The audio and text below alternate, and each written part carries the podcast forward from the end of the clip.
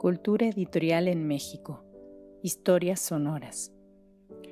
Les damos la más cordial bienvenida a una cápsula de Cultura editorial en México. Historias sonoras. En esta iniciativa nos proponemos ofrecer algunos fragmentos de historia, la historia de los editores y las editoriales, de los sellos y de las colecciones bibliográficas, de publicaciones periódicas y revistas culturales. En una palabra, las historias de los agentes y proyectos culturales que han permitido el surgimiento, consolidación y construcción de la edición en México. Los cuentos de un poeta. Manuel de la Parra en Sabia Moderna. Segunda parte. Durante sus primeros años en la capital, Parra convivió de manera constante con autores de primera plana en cenas, galas y eventos culturales, con quienes compartió otros espacios de relevancia como el mundo ilustrado, el popular y el tiempo. Sin embargo, durante este periodo, el joven Alfonso Cravioto se había lanzado en la tarea de buscar nuevos talentos para que se unieran en la empresa que pensaba lanzar. Manuel de la Parra no fue ajeno al llamado y se integró a la planilla que se iba arremolinando en las lujosas oficinas que el pachuqueño había dispuesto para tal fin en la cuarta avenida del 5 de mayo, número 88, despacho número 32.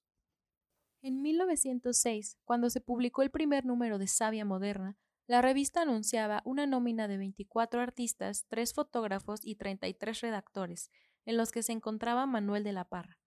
La primera incursión del Zacatecano en este espacio fue un poema titulado Hechizo, que, acompañado de otro de Manuel M. Bermejo, se encontraba coronado por una viñeta de Roberto Montenegro, un poema que tiene toda la estética modernista, pero que también refleja muy bien la temática femenina que irá permeando la obra del poeta, que siempre se aprecia como de una lejanía y, como apunta Cravioto, con una abstracción lírica y evocada con misticismo, sin carnalidad y sin sexo. Ahora bien, el resto de las colaboraciones de Parrita en Sabia Moderna son textos en prosa. En el aerópago, el trasunto, eco y la amante. Las cuatro participaciones se encuentran plagadas de referencias histórico-mitológicas y de afinidades personales y literarias. Por ejemplo, en el aerópago se delata una inclinación sobre la cultura griega, de gran interés para la nueva playa de escritores que se arremolinaron en torno a Sabia Moderna. Desde el título se hace referencia al Consejo de Sabios Aristócratas que se congregaba en la colina de Ares, en la antigua Grecia, pero acercándolos en las primeras líneas del cuento al siglo XX. A manera de diálogo se oponen dos sabios que soportan diferentes líneas de pensamiento, lo que bien podría considerarse una analogía con las diferentes facciones que se enfrentaban en el ámbito cultural mexicano en los albores del siglo XX.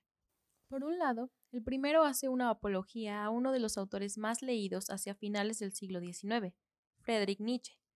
Parra se enfoca en la visión del superhombre que éste desarrolló, un pensamiento que repercutió de manera considerable tanto en la filosofía como en la literatura y otras facetas culturales mexicanas.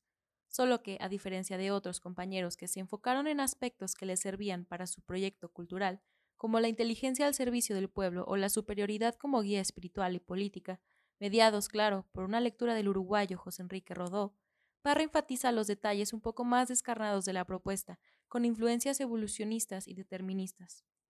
No hay que malgastar energías abriendo el corazón a la piedad para los mal constituidos en la lucha por la vida, o bien, hay en ello pecado contra la naturaleza a la que estorbaríamos en su obra de selección si amparásemos al esclavo. Ha muerto ya la religión de los esclavos, predicada por el Cristo veinte siglos hace. No nos opongamos a la ley natural que quiere que ellos también desaparezcan.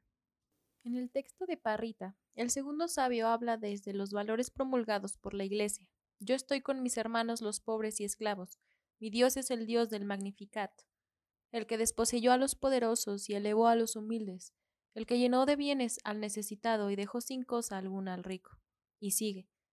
Nuestro Dios es el Cristo vengador de que hablan las Escrituras, el que anatematizó a los fuertes y orgullosos de la tierra. Ellos deberán temblar porque ya se anuncia el alba roja, anhelada por la legión de los oprimidos.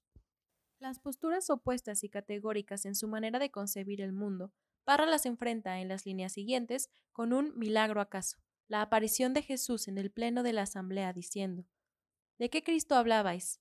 Yo soy Jesús Cristo y vosotros no me conocéis. Yo soy el camino, la verdad y la vida.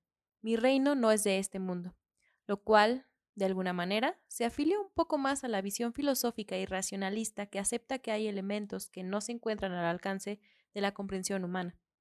El cierre, a pesar de quedar abierto y parecer inconcluso, es un testimonio de las lecturas que permeaban en la cultura mexicana. Prueba de ello es el conflicto de una figura pilar como la de Justo Sierra entre un catolicismo ciego y las nuevas doctrinas de pensamiento que nacieron en la segunda parte del siglo XIX, como apunta Fernando Curiel. Sierra, a todas luces, no solo desmantela el reproche del bonete negro, el católico, el único que a la postre ocupa su atención. No, no solo eso. De nueva cuenta llama a la duda, invoca ese mar ignoto, ese territorio más allá de las certidumbres positivas, lugar de la filosofía, de la metafísica, de Dios. Y continúa el investigador. Ya antes había citado aprobatoriamente a Nietzsche. Su afirmación de que los positivistas eran los últimos idealistas del saber, su voluntad de verdad, su fe en la ciencia, expresiones sutiles del espíritu cristiano. Esta polarización de pensamiento va a permear buena parte de la literatura del Zacatecano. Los rasgos modernistas irán a la par de algunas tendencias ateneístas, aunque privilegie estéticamente a los primeros. Este ir y venir que parece antípoda más bien refleja una naturaleza estilística que se siente cómoda entre ambas posturas, pues, más que contradecirse, se complementan.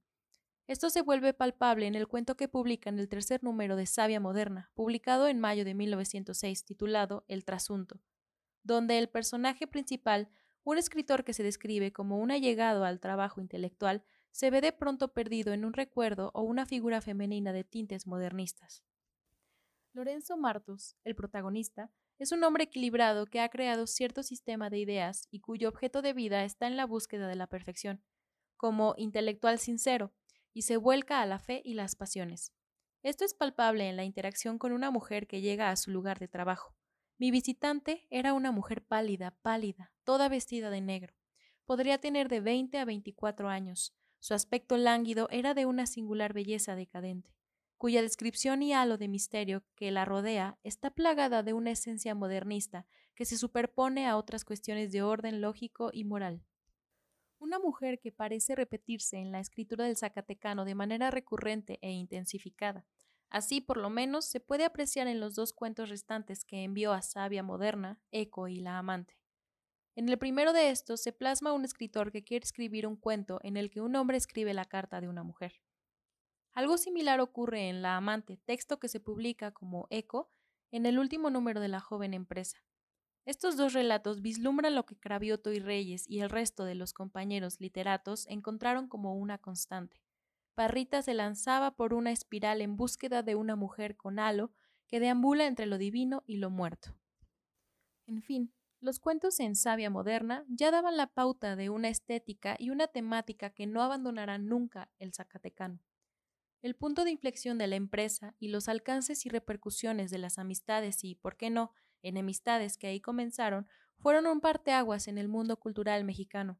Además, la forma en que Manuel de la Parra se relaciona con el grupo emergente, los pronto ateneístas y los escritores consagrados, los modernistas, plasma una relación en la que los puntos de contacto superan en cantidad las distancias entre ellos.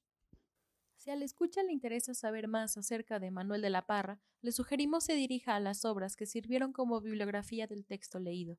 Entre ellas se encuentran Alfonso Cravioto, Parrita, Revista Moderna de México, 1911. Y José Juan Tablada, Las Sombras Largas, con Aculta, 1993. Agradecemos a los investigadores y profesionales del mundo del libro y la edición por el apoyo en la elaboración de contenidos. Los interesados en proponer nuevos contenidos, no duden en escribirnos a culturaeditorialmx.gmail.com.